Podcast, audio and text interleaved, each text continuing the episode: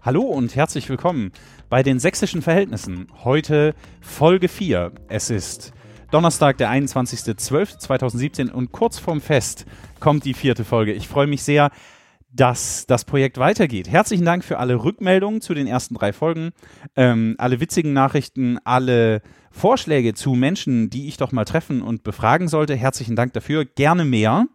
Und ich freue mich auch, dass fast alle technischen Herausforderungen gelöst sind und sächsischeverhältnisse.de mit AE und Ä ähm, jetzt erreichbar ist und fast alles so funktioniert, wie ich mir das vorgestellt habe. Heute geht es ganz allgemein um Frauen im Osten und ich vermute aber, dass meine äh, heutige Gesprächspartnerin das gleich schon gleich widersprechen wird. Ähm, ich bin sehr darauf gespannt. Aber vorher gibt es Dinge, die Sie noch nicht über Katrin Schröter-Hüttich gewusst haben.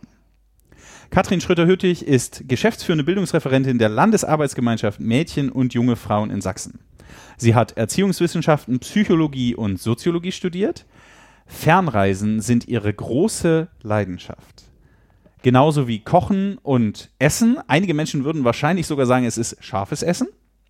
Und so richtig auf die Palme bringt man Katrin mit Sexismus und Rassismus. Und jetzt ist sie hier in der vierten Folge von Sächsische Verhältnisse zu Gast, Katrin Schröter-Hüttig. Herzlich willkommen. Hallo.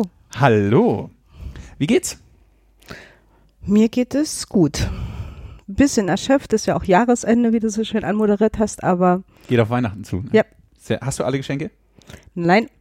Okay, sind ja noch drei Tage Zeit. Sonntag ist, ist zu, ne? Ja, also, aber. Wird werden heute vielleicht. Okay, genau. Es liegt vielleicht auch noch eine Aral- oder eine Shell-Tankstelle auf dem Weg, wo man noch das eine oder andere besorgen könnte, wenn es eng wird.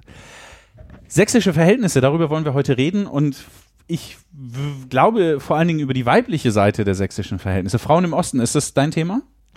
Nee, also explizit wäre es jetzt nicht mein Thema, genau. Frauen im Osten, äh, das würde ich so nicht äh, so sagen.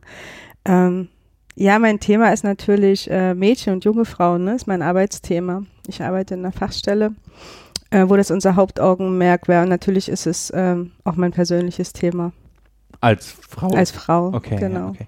Der Podcast heißt Sächsische Verhältnisse. Wie verstehst du den Begriff? Ähm, sächsische Verhältnisse. Also ich habe als allererstes, als ich die Frage von dir bekommen habe, gar nicht so über das Sächsische nachgedacht, sondern eher über das Verhältnisse, ehrlich gesagt. Ähm, weil das gar nicht so weit weg ist äh, von mir und meiner Arbeit. Bei mir kam relativ schnell der Geschlechterbezug in der Tat, also über Geschlechterverhältnisse zu sprechen. Ah, okay. Ähm, weil das das A und O ist, um was es uns dreht. Also Männlichkeiten, Weiblichkeiten, ähm, bisschen Hierarchien äh, oder eben Verhältnisse, Machtverhältnisse, Entscheidungsverhältnisse in unserer Gesellschaft. Deswegen Geschlechterverhältnisse total nah dran und deswegen war es mein erster Zugang. Ähm, und bei Verhältnisse ähm, kam ich als zweites noch drauf, dass Verhältnisse von Verhalten kommt. Das können wir wieder so ein bisschen im Geschlechterthema bleiben. Ähm, weil wir angeblich haben wir weibliche, männliche äh, Verhaltensweisen oder sie werden uns mitgegeben oder eben mit ausgeprägt so in unserer ähm, ja, Erwachsenwerden. Und wenn man weitergeht, ähm, ist Verhalten auch Haltung. Und da kommen wir, glaube ich, langsam zu sächsischen Verhältnissen. Aber wenn wir nochmal bei Haltung bleiben und bei Halt vielleicht auch bleiben, dann sind das auch so, ähm, ähm, ja, vielleicht vier Begriffe, die ich beruflich verbinde, ähm, ja, vielleicht mit meiner geschlechterreflektierenden Arbeit, aber auch als, als Coach. Was sind typische Themen, mit denen ihr euch in der Arbeitsstelle befassen müsst? Oder befassen wollt? In der Kinder- und Jugendhilfe ist es, glaube ich, das Wichtigste, dass wir äh, ja, gute Fachkräfte haben, äh, die Mädchen wie auch Jungen, ähm, aber so junge Menschen ähm, begleiten beim Heranwachsen. Und ähm, diese Fachkräfte müssen, glaube ich, gut gucken, ähm, dass sich diese Menschen in, individuell und mit ihren Stärken und ihren Ressourcen gut äh, im Heranwachsen begleitet werden. Und ähm, das sind unsere Themen mit Fokus aufs Geschlecht, also mit Fokus auf, äh, wie werden Mädchen zu Frauen äh, und unter welchen gesellschaftlichen Zwängen, Stereotypen äh, werden diese groß? Also welche Traditionen sozusagen wirken mit? Und ähm, Für manche Mädchen, junge Frauen ist das kein Problem, für manche ist das aber eher ein Problem, weil sie sozusagen nicht in Stereotype passen. Und ähm, dann geht es darum, äh, diese auch zu stärken und so eine ja, Geschlechtervielfalt für sie zu ermöglichen. Das alles ein bisschen aufzubrechen. Mhm. Geschlechtervielfalt äh, und Geschlechterverhältnisse, äh, eure äh, Fachstelle für Mädchenarbeit, da gibt es ja noch einen Zusatz und Genderkompetenz. Mhm. Ist das das, was du gerade gesagt hast? Oder was ist, was ist Genderkompetenz und wer braucht das? Mhm. Also in, in unserer Meinung äh, brauchen es die Fachkräfte, also ErzieherInnen äh, oder SozialpädagogInnen, Menschen, die halt mit Heranwachsenden arbeiten, einfach einen Blick dazu zu, dafür zu haben, äh, welche Geschlechterverhältnisse wirken hier in Deutschland, aber eben auch in Sachsen, in den einzelnen Systemen. Und ähm, ja, Wissen auch zu, zu haben, ähm, wo gibt es Gender Gaps, also äh, Lücken zwischen, also Möglichkeiten für Frauen und Möglichkeiten für Männer, wo beschneiden wir uns immer wieder selbst, wenn wir nur in Stereotypen denken. Ähm, aber auch äh, ein Wissen zu haben, wo vielleicht ähm, Mädchen, junge Frauen ähm, zusätzlich diskriminiert werden. Ne? Also wo sie ähm, ja, wo ihre Kompetenzen, Stärken nicht so gesehen werden, wo sie schnell abgestellt werden in, in Küche oder ähm, ja, wo ihnen einige Sachen einfach nicht zugetraut werden. Es gibt äh, unwahrscheinlich viele Lehrkräfte, die dann eben doch mal schnell wieder sagen, ach, mach doch das, wär doch Bürokauffrau, dann hast du einen sicheren Job und und äh, ich was, glaube, was das daran ist falsch? Was, also Bürokauffrau, was daran falsch, einen sicheren Job als Bürokauffrau zu haben? Weil die meisten Menschen, die arbeitslos sind, auch äh, Verkäuferinnen oder Bürokauffrauen sind. Und es ist nicht nur eine hohe Wahrscheinlichkeit, arbeitslos zu werden, äh, sondern auch äh, Verdienst ist nicht gerade so, dass du jetzt unabhängig sozusagen von Beziehungen ähm, dein Leben selbstbewusst äh, und selbstbestimmt gestalten kannst. Das ist auch mal eine Frage von Absicherung. Ne? Also leider sind sozusagen weiblich konnotierte ähm, Arbeits- oder im Handlungsfelder auch die, die am wenigsten bezahlt werden. Also da kommen auch ErzieherInnen oder überhaupt der ganze Care-Bereich ja mit hinzu. Also alles, was Care ist, alles, was Pflege ist und so weiter und so. Okay. Genau. Okay. Was wäre dann ratsam zu sagen? Wähl den Beruf, den du willst, oder wähl den Beruf, der möglichst beste finanzielle Absicherung liefert? Oder also ich würde es schon mal gut finden, mhm. wenn wenn äh, Mädchen, junge Frauen so ein bisschen, bisschen Experimentierräume äh, bekommen, um sich überhaupt mal auszuprobieren, weil ich glaube, dass wir viel uns entscheiden.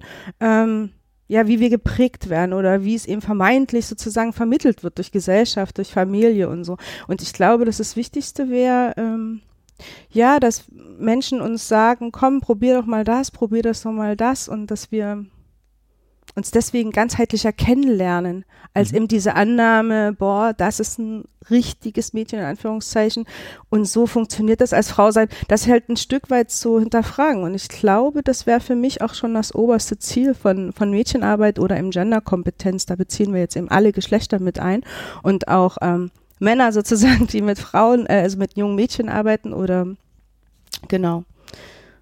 Also wenn ich das richtig verstehe, geht es am Ende darum, sozusagen nicht das Geschlecht in den Fokus zu rücken, sondern ähm, die Persönlichkeit des Einzelnen anzugucken und zu sagen, also was liegt dir, wo sind deine Gaben und Stärken, worauf hast du Lust, wo, wo willst du dich entfalten? Hm, mich würde mich schon freuen, wenn die Pädagogin äh, das Geschlecht in den Fokus äh, rückt das kann, das können wir natürlich auch mit den Mädchen und den Jungen tun, ne? Und ähm, mal im homogenen Setting von Mädchenarbeit oder Jungenarbeit.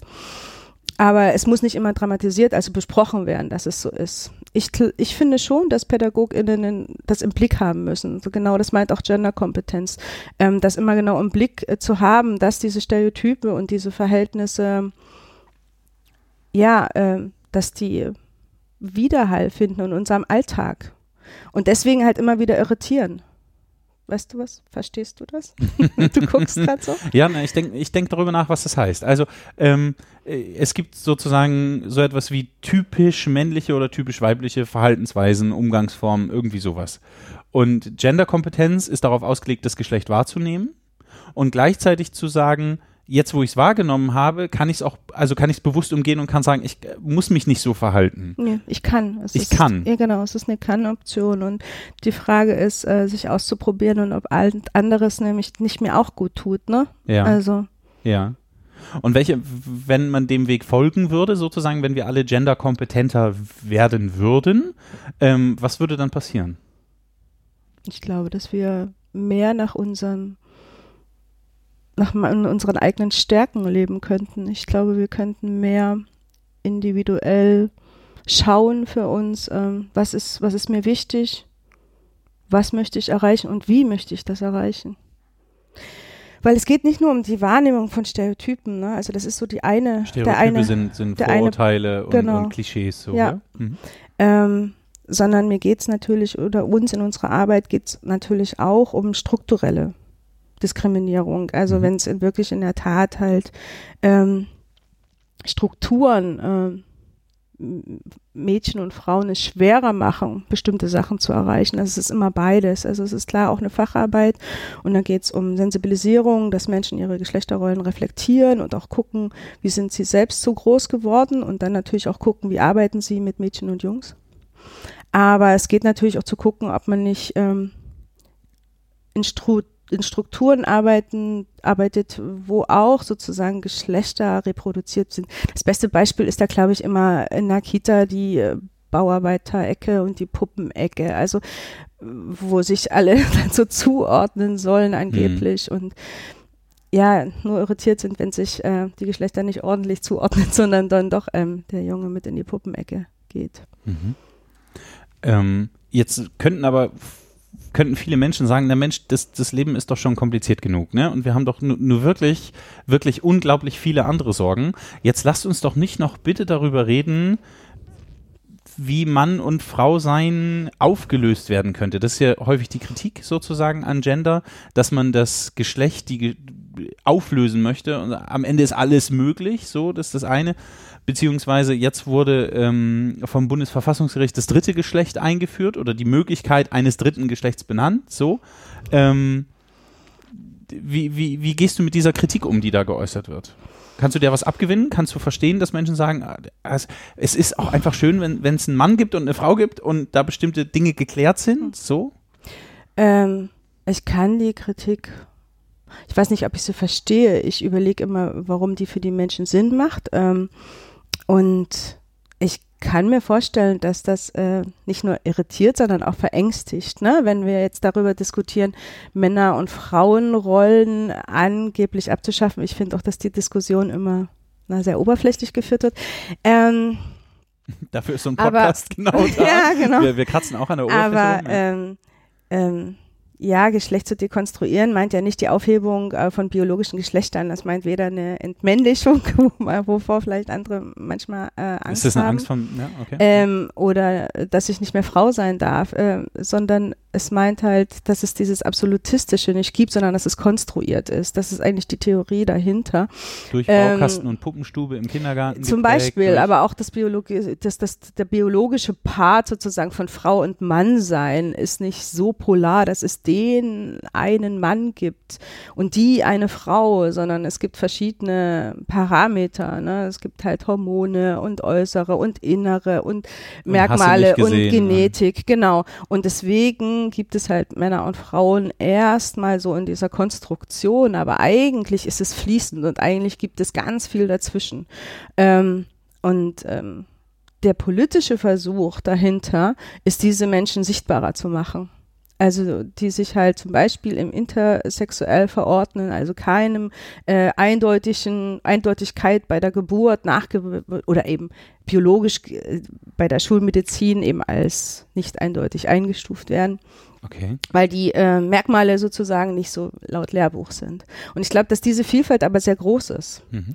Und ähm, wenn wir über die dritte Option sprechen, sprechen wir genau darüber, aber ähm, äh, Geschlechtervielfalt meint genauso ähm, dass das Gender, also diese sozial geprägte Geschlecht oder ich finde ja die sozial geprägte Einschränkung von Menschen, sich endlich entweder weiblich oder männlich zu verhalten. Also auch das finde ich ist ein sehr, sehr großer Druck. Wir empfinden das nur nicht so, weil es für uns so normal historisch gewachsen ist und uns so weitergegeben wird. Aber eigentlich ist es ein enormer Druck, ja, typisch immer, männlich und typisch weiblich ja. zu sein. Also stark und schwach oder wie auch immer da die ganzen Zuschreibungen dann lauten. Ja, genau. Okay. Und da hast du schon die, wo auch noch die Hierarchisierung drin ist. Ne? Wer ist hier die, stark und wer ja. ist hier schwach und wo diese Zuschreibungen, glaube ich, einfach Menschen einschränken. Und das ist sozusagen der politische Gedanke, dass mhm. Diskriminierung und da Sexismus abgeschafft wird. Okay. Und dafür setzt ihr euch in eurer Arbeitsstelle ein. Das ist okay. Mhm. Danke ähm, für die Erhellung dieses ersten Themenkomplexes. Ähm, viele, oder wenn man in die Statistik schaut, stellt man fest, dass viele junge und dann oft noch gut ausgebildete und oder gebildete Frauen, die äh, neuen Bundesländer verlassen, Sachsen verlassen, abwandern. Ähm, woran liegt das, denkst du, und welche Auswirkungen hat das? Sind die möglicherweise schon spürbar? Bei Tinder habe ich jetzt noch nicht so geguckt, aber äh, könnte ja sein. Ähm, ob die äh, schon so spürbar, ich weiß es jetzt äh, statistisch nicht, darauf könnte ich nicht antworten. Ähm, ich glaube, dass Frauen nicht insgesamt Sachsen verlassen, sondern glaube ich wirklich in der Tat ländliche Räume verlassen, weil ähm, ich glaube, diese Phänomene treffen auf Dresden, Leipzig, Chemnitz weniger zu, wobei das jetzt auch nicht gerade die absoluten Groß Großstädte sind. Aber wir reden da ja vorwiegend vom ländlichen Raum. Ne? Und da gibt's auch nochmal so äh, bestimmte Regionen, also die auch grenznah sind, die scheinbar besonders unattraktiv sind. Und ich glaube, diese Attraktivität ist ein großer Grund. Viele Frauen gehen ja weg, um sich auch gut ausbilden zu lassen. Also auch das kann man ja im ländlichen Raum schon weniger. Und die Frage ist ja die Frage des Zurückkehrens. Mm. Ich weiß nicht, also wenn man das jetzt auf die Geschlechterfrage wieder zurückwirft, ähm, ist meine These, aber es ist nur eine These, mhm. ist, ähm, dass alles, was äh, ländlich ist, sozusagen auch weniger Strukturen hat, die vielfältig sind.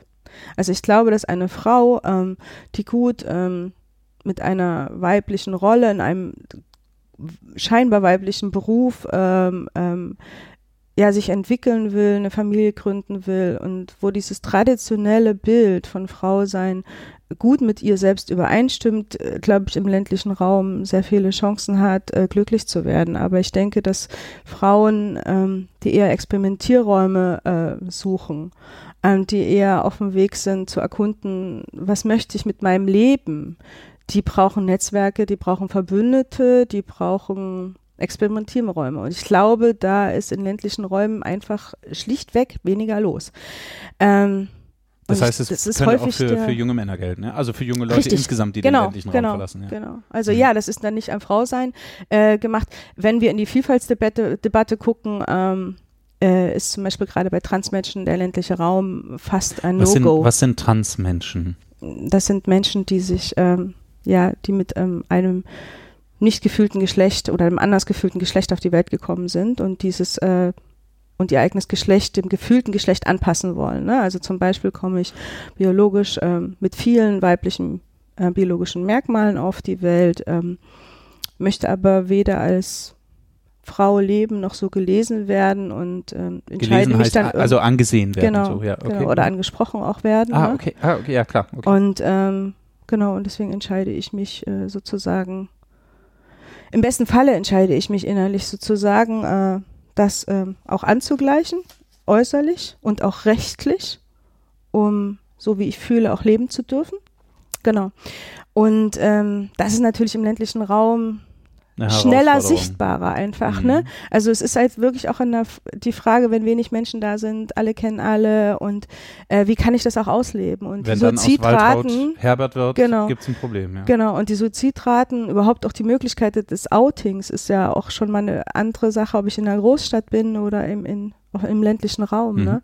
Und das sagen halt ganz eindeutig auch die ganzen Suizidraten, die natürlich im ländlichen Raum bedeutend höher sind oder überhaupt auch bei, bei, bei Transmenschen ähm, deutlich, äh, deutlich höher sind als bei heteronormativen, also Menschen, die heteronormativen, das muss ich nochmal langsam sagen. Hm?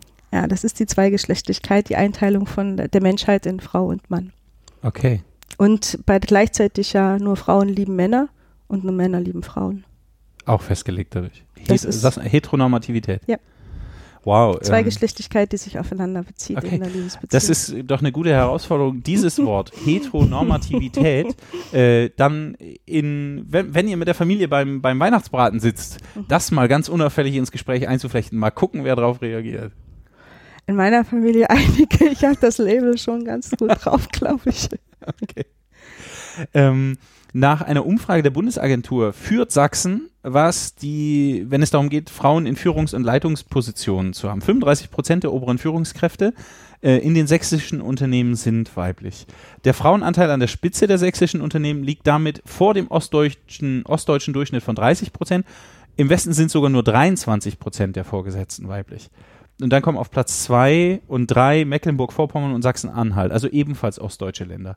Ähm, der höhere Frauenanteil in Führungspositionen in Ostdeutschland ist historisch begründet, deiner Meinung nach? Oder ähm, das klingt doch insgesamt ganz gut. Können wir doch, also ist ja okay, oder? Warum ich lache, ist halt wieder die Quotenfrage, weil ich finde, die reduziert immer unwahrscheinlich, aber okay. Ähm, die Quote. Ja, selbst wenn es äh, ganz gut klingt, ist es nicht gut. Das wäre so meine erste ähm, Sache dazu. Ähm, ich finde die Debatte halt ähm, sehr biologistisch. Ne? Wir teilen auch da wieder in Frauen und Männer und Quotierung und ich finde sie trotzdem gut, weil ich es wichtig finde, weil wenn historisch was ganz lange gewachsen ist, das sehen wir ja auch bei Klischees, äh, mit denen Frauen und Männer halt umgehen müssen, ähm, können wir es, glaube ich, nur durchbrechen durch so eine durch so ein strukturelles Moment. Also ich glaube, das kann da ganz hilfreich sein. Aber es wird nur hilfreich sein, wenn es sozusagen nicht nur ausgezählt wird, quantitativ, wie viele Frauen und Männer da oben jetzt nur irgendwie Entscheidungen treffen, sondern wenn auch die Qualität sich im Zweifel ändert. Also wenn es wenn sozusagen nicht die Frauen dahingesetzt werden und dann in einem sehr rigiden von oben herab äh, also wenn die auch männliche Führungsregeln einfach äh, übernehmen, verfolgen. Ähm, sondern ich glaube, dass neben der Quote sowas wie Vereinbarkeit, Familie, Beruf oder ähm, Kommunikationsstrukturen, Informationsstrukturen in Unternehmen anders gestaltet werden müssen und auch Entscheidungen mitunter anders gefällt werden müssen. Ich glaube, das ist nicht nur rein mit so einer Frau-Mann-Auszählung ähm, gut regelbar, dass das zukunftsträchtig sozusagen für alle Menschen ist. Das glaube ich nicht. Und die Vereinbarkeit von Familie und Beruf würde ja auch ähm, sozusagen dem, dem sogenannten neuen Mann ne, oder dem veränderten Männerbild, was sich gerade ja auch genau. irgendwie bewegt, ja. ähm, entgegenkommen. Ja. Also auch hier wieder sozusagen, wenn ich dich richtig verstehe, die Unterstützung der These, ähm, es hilft der persönlichen Entfaltung und man mhm. muss auf den Einzelnen schauen, statt auf irgendwelche festgelegten Regularien von außen, wie Menschen gelesen werden. Mhm. Okay. Ja, und vor allen Dingen auf die Strukturen, die ich in meinem Unternehmen habe. Ne? Also wen schließe ich da von vornherein aus oder welche Kompetenzen erfasse ich dadurch auch nicht? Einfach indem ich halt immer sage, und dann und dann sind Sitzungen und es muss schnell pragmatisch äh, gehen, so, ne? Also wenn Sachen auch nicht ausdiskutiert ist, dann kann ich zwar sehr viel Menge schaffen, aber komme nie in die Tiefe. Also mhm. ja. Okay. Ähm, wenn ich mich auf eurer Website umsehe, ähm, dann finde ich hinter ganz vielen Begriffen Sternchen. Frauen, Sternchen, junge Mädchen, Sternchen, äh, geschäftsführende Bildungsreferentin, mhm. Sternchen. Was hat es damit auf sich? Das Sternchen ist letztendlich eigentlich nur ein Symbol. Ähm dass äh, Menschen eingeführt haben, die sich, jetzt kommen wir wieder, nicht in dieser Heteronormativität äh, gefangen sehen wollen. Also die der Meinung sind, ähm, ja, es muss mehr geben als dieses Biolog hierarchische Mann-Frau-System und es gibt natürlich auch mehr Lebens- und Liebesweisen äh, in der Welt, äh, in der Menschheit und ähm, dafür Raum und Platz zu geben. Zeitweise, zeitweise war das dieser Unterstrich, ich weiß nicht, mhm. ob du den kennst. Das genau. Gen Gender Gap. Genau, der Gender Gap, um diese Lücke sozusagen im System ähm, sichtbar zu machen.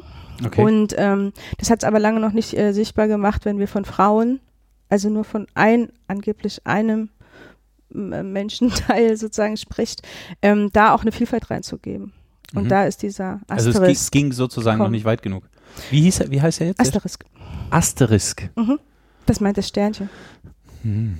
Mhm. Okay. Und das meint eben wirklich diese, diese Vielfalt. Einfach wirklich dem Raum und vor allen Dingen Sichtbarkeit zu geben. Und Menschen anzusprechen. Und wie spreche ich das dann? Frauensternchen? Also wenn ich das lesen würde? Man könnte es mit Sternchen sprechen oder wenn man beide Geschlechter in einem Wort nennt, mit Lücke. Mit? Mit Lücke. ErzieherInnen. Erzie ja, das ist oder schon aufgefallen. Ja, das ist aufgefallen. ErzieherInnen, PädagogInnen. Dann ist es aber immer nur die weibliche Endung sozusagen, die verwandt wird. Vor der, vor der, vor der kleinen Pause wäre es die männliche. Ah, okay, also die muss ich aber hören wollen. So.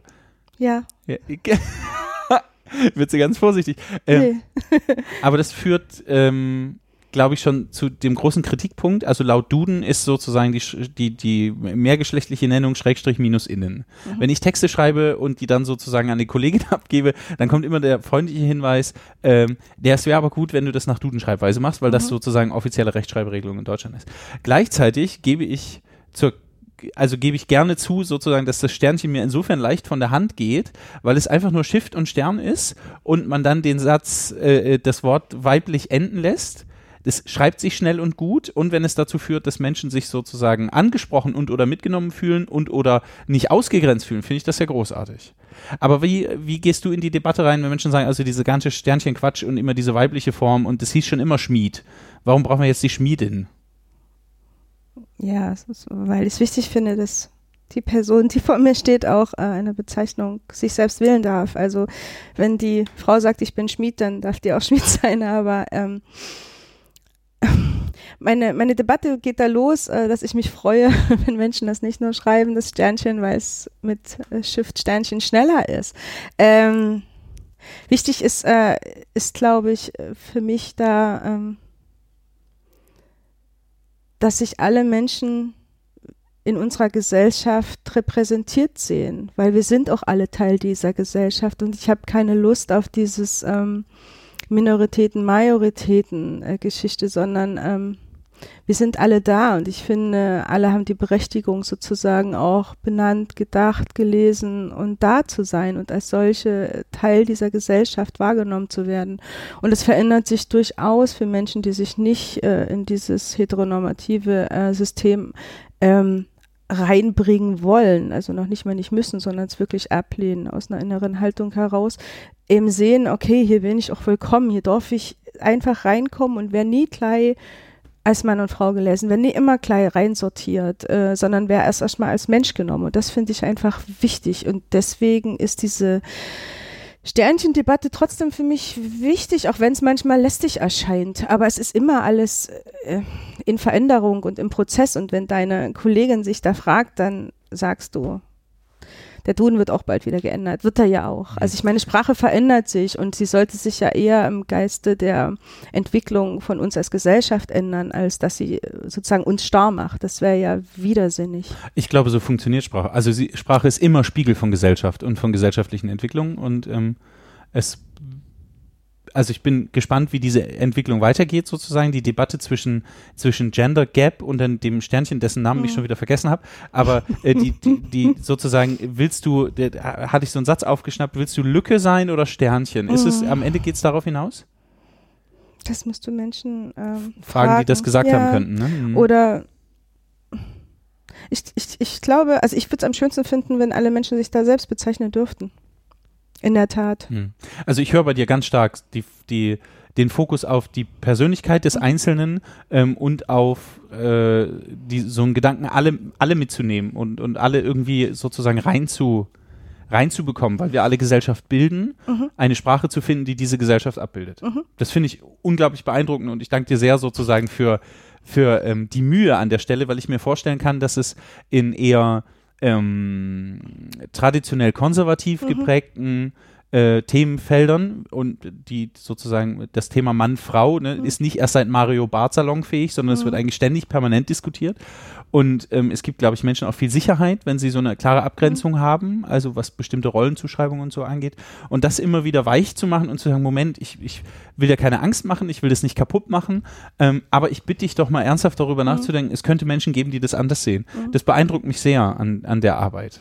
Mhm. Ähm, Insofern äh, vielen Dank und gleichzeitig sozusagen sehe ich die Mühe, die dahinter steckt. Mhm. Wir haben mit Blick auf äh, das, was sich auf die Palme bringt, nämlich Sexismus und Rassismus, da würde ich gerne jetzt einen scharfen, scharfen Schnitt machen, ähm, gibt es in der letzten Zeit um Harvey Weinstein und andere ist es groß geworden, die MeToo-Bewegung. Mhm. Wie findest du die? Großartig, also ähm, hatten wir ja auch schon in Deutschland mit ähm, Hashtag Aufschrei und Hashtag Ausnahmslos. Richtig, richtig. Und, da war ähm, irgendwas mit Holz vor der Hütte, ne? Äh, nee, das war Brüderle und zwar nicht mit Holz vor der Hütte, aber egal. Doch, das war die Aufschreikiste. Das war mit Augen. Ich glaube mit Augen. Egal, aber Brüderle war die Aufschrei, äh, Hashtag Aufschrei mit äh, von Anne Wizorik und mehreren Frauen. Genau, jetzt ist es die MeToo ich finde das richtig und wichtig, Sexismus ähm, und vor allen Dingen Alltagssexismus ähm, immer wieder anzusprechen. Also von allen das offen zu machen ja. und darüber zu reden, zum Thema zu machen. Ähm, in meinem Facebook-Stream waren es vor allen Dingen auch Männer, die unter dem Hashtag MeToo gearbeitet haben, um dann sozusagen darauf aufmerksam zu, machen, aufmerksam zu machen, dass es Sexismus vor allen Dingen gegenüber Frauen gibt. Wie findest du das, wenn Männer sich dafür stark machen? Unwahrscheinlich wichtig. Ich finde es wichtig, wenn alle sich dafür stark machen, äh, Geschlechterverhältnisse sozusagen ähm, ja wieder gerade zu rücken und Sexismus ähm, besprechbar zu machen.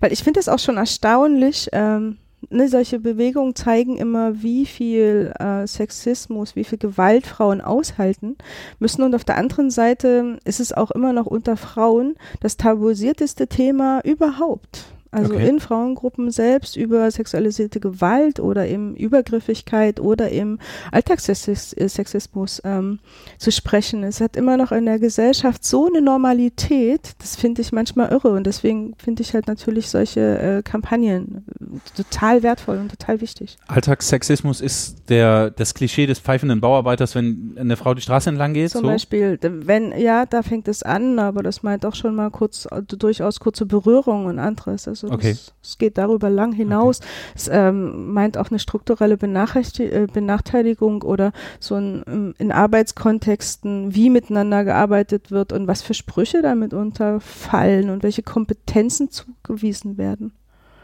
Auch das fällt damit drunter für mich. Du hast gerade gesagt, du findest es gut, wenn sich möglichst viele sozusagen zu dieser Debatte äußern, vor allen Dingen auch Männer, um das deutlich zu machen. Es geht um Alltagsrassismus und äh, dass man dagegen vorgeht. Alltagssexismus. Mhm. Ah, Alltagsrassismus gibt es leider auch. Ja. Aber jetzt sind wir noch bei, danke, jetzt sind wir noch beim Alltagssexismus. Die AfD hat sich dazu auch geäußert und, ja. und Pegida hat, glaube ich, auch das eine oder andere dazu gesagt. Ja, die sagen zur MeToo-Bewegung was, aber ja, die neue Rechte nennt man die so. Also gibt es schon lange und sie sagen sehr viel zu Geschlechterthemen. Also mhm. ja, auch zur äh, MeToo-Debatte. Frau Petri hat das ja abgelehnt in, in WDR-Interview war das, glaube ich, eine Stellungnahme, dass sie, ähm, wie hat sie es gesagt, ähm, dass sie äh, diese Bewegung ablehnt äh, und dass sie findet, dass einige wenige sozusagen Sexismus hier instrumentalisieren. Sie selbst spricht von was Liebgewonnenem und meint das Sexismus. Und sie selbst spricht auch in dem Podcast, dass es durchaus in Ordnung ist, dass Frauen die Schwächeren sind in unserer Gesellschaft. Für sie ist das objektiv so. Das ist die Meinung von Frau Petri, okay. Aber was dahinter steckt, ist ja so eine, so eine Debatte wieder oder so ein Backlash zu dem tradierten Bild von äh, Frau und Mann und auch einer sehr tradierten Familienpolitik, die, ja, die AfD oder auch Pegida hat es in ihrem Programm ge genannt. Also es gibt die klassische Vater-Mutter zwei bis fünf. Naja, vor allen Kinder, Dingen halt Familie. gegen äh, Gender Mainstreaming vorzugehen, mhm. also alle und gegen diese Vielfaltsdebatten vorzugehen. Also mhm. es wird schon an der einen oder anderen äh, Stelle konkreter. Ich finde, dass ähm, ähm, diese Parteieninitiativen oder wie auch man immer sie äh, nennen mag, ähm, die ihm so rechtspopulistisch, völkisch, naturalistisch und sehr tradiert sind, äh, schon das gesamte Geschlechterthema sehr instrumentalisieren. Mhm. Also sie machen sich das sehr ähm, zunutze, um auch damit, denke ich, oder das ist meine Interpretation, Ängste zu schüren und dieses mh, mm, Berufen auf Frau sein und Mann sein, ähm, ja, als die Festung, an der wir uns festhalten können in unserer doch so schlechten Zeit äh, Weil es Sicherheit berufen. Gibt. Genau. Polarität der Geschlechter, Mann genau. sein, Frau sein mit Rollenzuschreibungen. Genau. genau, dann weiß ich, wenn ich groß war, was ich zu machen habe, dass das System mitunter nicht mehr so funktioniert und dass nicht jeder Mann jetzt der Familienernährer werden kann in unserer Gesellschaft ähm, und in jeder. Solange nicht Bürokauffrau lernt, könnte es. Genau. Hm. Es ist halt sehr einheitlich und das wird genutzt, um sozusagen andere Probleme ja, sie darauf zurückzuführen. Also auch, ähm, sie verschränken auch das Sexismus mit Rassismus. Also diese Geschlechterfrage kam ja auch nochmal mit den geflüchteten Männern. Mhm. die ja, oh, jetzt wird es ganz schlimm, angeblich sexuell aktiver sind und deswegen äh, natürlich jetzt auch Mhm. so aus einem völkischen Gedanken äh, Da gab es so eine Deutschland, Rasse, Rasserede von Höcke irgendwann. Genau. Mal. Ja, richtig. Deutschland jetzt nicht mehr den nicht mehr den Deutschen gilt. So, ne? Also das sind ganz viel, also die identitäre Bewegung gehört dazu. Also es sind ähm, letztendlich inzwischen breit aufgestellt, die so ein Antigenderismus. Früher hat man es gesagt, Antifeminismus, das benutzen sie selbst nicht mehr, sondern so ein Antigenderismus, wo es so eine klare Politik gibt, wo es auch klare Anträge gibt, zum Beispiel von der AfD im Landtag oder so, ne? Zu, zur Abschaffung aller Gleichstellungsbeauftragten. Das war der erste Antrag der äh, AfD, als sie in den, hier in den sächsischen In den Landtag, sächsischen. Landtag kam. Ja, das war Ach, der guck. erste Antrag. Genau, aber äh, Also scheint ein wichtiges Thema für Sie zu sein. ist ein wichtiges Thema für die. Ne, nehmen die ganz hoch, steht in äh, steht mehreres in einem Parteiprogramm drin. Ich Mhm. finde das auch immer krass, ähm, dass das Menschen mitunter gar nicht so wissen. Aber auch äh, was die Politiken äh, gegenüber Menschen mit Behinderung oder Beeinträchtigung ähm, angeht, äh, steht da viel in den äh, Parteiprogrammen drin. Ähm, auch das wird mit, mitunter nicht gelesen oder eben nicht fabriziert. Es wird immer nur dieses scheinbar einfache Bild nach außen verkauft. Es steckt was sehr Komplexes dahinter. Das finde ich immer, Mhm. finde ich immer spannend. Ne? Also es wird so eine einfache Lösung, wenn die Deutschen den Deutschen gehört, also Deutschland den Deutschen gehört, dann ist das halt alles, dann haben wir diese Probleme nicht mehr. Aber ich meine, so what? wer, wer, wer glaubt denn diese Zusammenhänge? Also es wird nicht mehr geliefert, ne? sondern es ist immer sehr, ja, populistisch nach außen und sehr strukturiert und Aber es verfängt an vielen Stellen, weil der Eindruck eben aktuell vorherrscht, dass wir in unsicheren, hoch, hoch individualisierten und hochflexiblen Zeiten leben. Und ähm, da hilft es möglicherweise zu sagen, ja, aber es gibt Dinge, die, die funktionieren noch, ne? Und zwar das Bild von Mann und Frau und so wie es zu sein. Also könnte ja sein, dass, dass es deswegen verfängt. mhm. Es reagieren ja Menschen drauf, weil es ein Thema ist, was ich nicht klären muss. Also ich muss so viel klären, n- neben Steuererklärung, neben Miete, Ja. neben Heizung geht nicht, neben Hasse nicht gesehen. Da würde ich mich wenigstens darauf verlassen können, dass sozusagen meine Frau noch meine Frau ist oder mein Mann noch mein Mann und dass ich weiß, wie ich mich zu verhalten oder nicht zu verhalten habe. Ja, das ist ein Rückzug auf Ja. altgediente, kann man sagen, ähm, Rollen, denen wir entsprechen können. Ich glaube halt nicht, dass die sehr zukunftsträchtig sind und ich glaube nicht, dass die ähm, sehr gut, äh, nicht mehr in Zukunft, sondern in unsere Realität passen. Und klar, ich kann mich darauf konzentrieren. Das heißt für mich aber ja nur, dass ich mich vor allem anderen verschließe. Das ist ja der Gegenpart dazu, ne? Wenn ich sage, okay, ich bin jetzt Frau und deswegen wäre ich jetzt Mutter und das ist meine Rolle, dann verschließe ich mich ganz vielen anderen Optionen. Das ist okay, wenn das einzelne Menschen für sich entscheiden. Für mich ist das Problem sozusagen, wenn diese Politik als Wenn- Politik betrieben Wenn man wird, daraus eine politische Linie macht, Genau. gilt. Hm. äh, weil dann werden sehr viele Menschen diskriminiert. Mhm. Weil dann werden ne, diese, diese einfachen Regeln schließen unwahrscheinlich viele, die Vielfalt dieser Menschen aus. Und das finde ich halt das Schwierige. Ne? Jetzt seid ihr ähm, mit der LAG äh, Mädchen, junge Frauen, Genderkompetenz äh, im Bereich der Jugendarbeit tätig. Wenn, wenn wir jetzt dieses, die, die ganze Frage nach Geschlechtergerechtigkeit und Individualität hören, was würdest du sagen, welche Auswirkungen, ähm, welche deutlicheren Auswirkungen müsste das für die sächsische Jugendarbeit haben, euer Thema? Es gibt einen Girls Day, gibt's ein, gibt es so einen Tag, wo, wo äh, Mädchen und SchülerInnen ähm, sich auf den Weg machen können, um in die Berufswelt einzutauchen. Es gibt auch einen Boys Day, aber davon abgesehen gibt es inzwischen auch Konzepte, die darüber hinausgehen, dass sie nicht eintägig sind. Ähm, ja, aber neben der Berufsorientierung ähm, gibt es ja weitere ähm, äh, Themen in der Kinder- und Jugendhilfe. Also ich habe das vor uns gesagt mit dem, mit dem Begleiten von Heranwachsen und mit dem Bieten von Möglichkeiten. Und ähm, ich glaube, wir sind inzwischen ganz gut aufgestellt. Wir sind ja zwei Landesverbände, ähm, Mädchenarbeit, Jungenarbeit. Ähm, aufgrund dieser, man hört es ja schon, Mädchen-Jungenarbeit, ne, sind wir wieder in dem äh, gleichen System, ähm, waren wir beide und noch viele andere, äh, andere Initiativen dabei, auch eine LAG Queeres Netzwerk ähm, zu gründen. Queeres Netzwerk. Mhm. Das sind ähm, verschiedene kommunale Queer Initiativen. ist, äh, Ah. Netzwerk habe ich verstanden, aber queer Okay. ist, also ich hatte jetzt Trans gehört, ich habe Mhm. Gender gehört, was ist jetzt queer? Okay. Ähm, Okay, danke, dass Queer du so ist geduldig bist. eine, eine politische Bewegung oder aus einer politischen Bewegung, äh, Bewegung entstanden. Ähm, Queer war früher eigentlich ein Schimpfwort äh, zu übersetzen als schräg oder eben Quer? ab, Hm? abnormal, genau. Okay.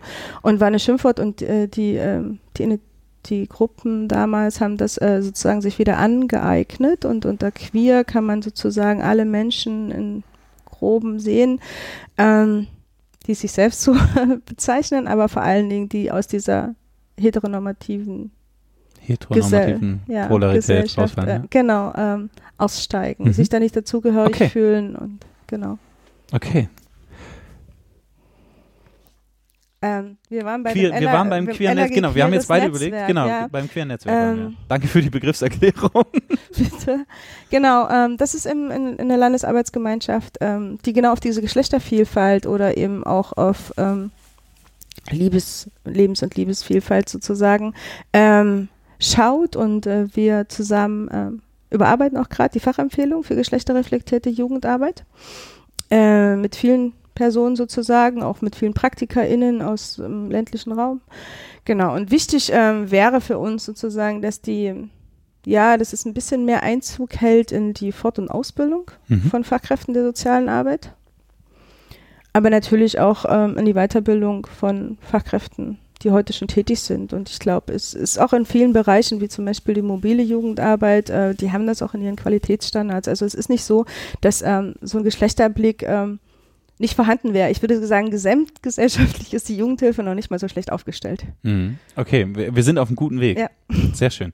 Jetzt sind wir auch auf einem guten Weg und zwar zu Entscheiden oder Leiden. Ähm, hier ist ein Beutel voller Entscheidungssequenzen, sehr unterschiedlicher Art und Weise. Und wir ziehen jetzt wechselseitig. Ich will Ähm, anfangen, bitte. Du willst anfangen, Ja. gerne. Du ziehst, liest mir vor, ich entscheide und äh, sage dir auch warum und dann bist du dran. Okay. Oh, ich Ach, hast gleich zwei. mehrere. Ja, Schön, ja. ja, danke. Ja, ich habe auch gern die Wahl. Ähm, das ist einfach. Lieber Kneipen oder dich in einer Kneipe betrinken. da das ja ein Podcast für Jugendliche und junge Erwachsene ist, selbstverständlich würde ich, selbstverständlich würde ich in die Kneipe gehen. Das ist doch gar keine Frage. Kneipen macht man später erst. Ähm, okay, du bist dran. Moment, hier. Oh ja, sehr schön. Katrin, lieber ein Leben lang mit deiner großen Liebe zusammen sein oder ein Leben lang reich sein? Ja, das Erste. Ah. Ja, aber das ist doch so. Was habe ich denn vom Reichsein? Ist doch langweilig. Möglicherweise dann käufliche Liebe, aber das ist ja auch, auch nicht so dein Thema. Sexarbeit. Hm. Jan, das ist fast genau für dich. Lieber ein Superheld oder ein Bösewicht sein und jetzt ehrlich sein. Ich bin bei Entscheiden oder Leiden immer ehrlich. Ich glaube, äh, ich würde trotzdem den Superhelden nehmen, auch wenn du jetzt das andere gehofft hast. Dieses böse Ding, das liegt mir irgendwie nicht. Au auch wenn es charmant ist. Oha, Thema Pflege. Lieber mit 70 sterben oder mit 75 ins Altersheim kommen und dann noch fünf Jahre leben? Kann ich mich jetzt gar nicht entscheiden. Altersfragen sind immer nicht so meine. Ich bin da sehr unaufgeregt. Lebst im Moment. Nee, ich bin auch wirklich Ja. im Alter. Aber jetzt ist die Frage an die Pflege, ne? Ich nehme die nächste. Ich setze aus. Dann kriegst du jetzt noch gleich eine hinterher. Moment. Warte, warte, warte, warte, warte. Ah ja, ah, das ist jetzt, aber die kannst du beantworten. Lieber für immer erst 12 Uhr mittags oder schon um 6 Uhr morgens aufstehen? Für immer.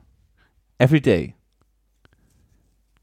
Ich weiß, ich machte heute früh einen sehr müden Eindruck. Aber ehrlich, ich würde immer um sechs aufstehen. 21.12., 9 Uhr im Büro. Katrin Schröter-Hüttig hat schon ordentlich Kaffee getankt und es läuft noch. Willst du noch eine Runde? Ja. Immer 6 Uhr würdest du nehmen. Ja. Ich, äh, Im So- Winter habe ich sonst kein Licht mehr und Mm. so, weißt du? Also ich glaube, es liegt eher, ja, ich glaube, ich, ich kann mich da auch dran gewöhnen. Okay. Ich war jetzt nicht dran gewöhnt, weißt Ja, du? ach so. Und ich dachte, es hätte mit mir zu tun. Ähm. Oh Gott. das ist schön. Das passt auch zu dir, äh, weil du in der Tat äh, diese, diese Position inne hast. Lieber eine sehr lange Vorstandssitzung oder 150 Mails im Posteingang. So, und jetzt überleg, was du sagst. Also wer, wer E-Mails sät, wird E-Mails ernten. Ne? Das ist, ich denke auch immer, wenn ich den Posteingang endlich abgearbeitet habe, dann ist der Moment, wo es so Ping macht und schon kommen die nächste reingeflogen. Lieber eine lange, lieber eine lange Vorstandssitzung. Okay. Letzte für dich, weil du ja gerne kochst. Lieber nie mehr Salz benutzen oder alles zu stark gesalzen essen müssen. Nee, dann das erste. Das also erste. wirklich versalzen. Und das mit dem Verliebtspruch bringt mir dann auch nichts, wenn es nicht mehr schmeckt. Hilft gar nichts. Ne? Liebe ist was Schönes, aber sie muss halt auch durch den Magen gehen. Ja. Ne? Das war Entscheiden oder Leiden mit Katrin Schröter-Hüttig. Herzlichen Dank. Katrin, wir kommen zum Ende der Sendung. Hast du noch was auf dem Zettel, was dir wichtig ist? Hast du noch ein Thema im Kopf? Hast du Pläne für die Feiertage fertig? Hast du nebenher noch deine Geschenkeliste vervollständigt? Gibt's noch was? Nee, ich habe tatsächlich gesprochen und dir zugehört. Ähm, nö, Nö. wenn du mich so spontan fragst. Schön. Dann war das die vierte Folge der sächsischen Verhältnisse. Heute mit Katrin Schröter-Hüttig, geschäftsführende Bildungsreferentin der Landesarbeitsgemeinschaft Mädchen, junge Frauen und Genderkompetenz. Herzlichen Dank, dass ich in deinem Büro in den bequemen Sesseln hier zu Gast sein durfte. Ähm, ich wünsche euch da draußen ganz feine Feiertage. Genießt das Fest, genießt den Jahreswechsel. Die nächsten Folgen, es werden glaube ich zwei an der Zahl, kommen im Januar dann mit Alexander Dirks, Generalsekretär der Sächsischen Union im Freistaat Sachsen, der CDU, und Henning Hohmann, jugendpolitischer Sprecher und stellvertretender Vorsitzender der SPD. Macht es gut, schöne Weihnachten, schönes Fest, auf bald. Wir sehen und hören uns an der einen oder anderen Stelle wieder. Lasst einen Kommentar da, ein Feedback, eine Meldung. Ähm, wie hat es euch gefallen? Wie werdet ihr ab sofort Sternchen verwenden? Und so weiter und so weiter. Ich freue mich von euch zu hören. Tschüss!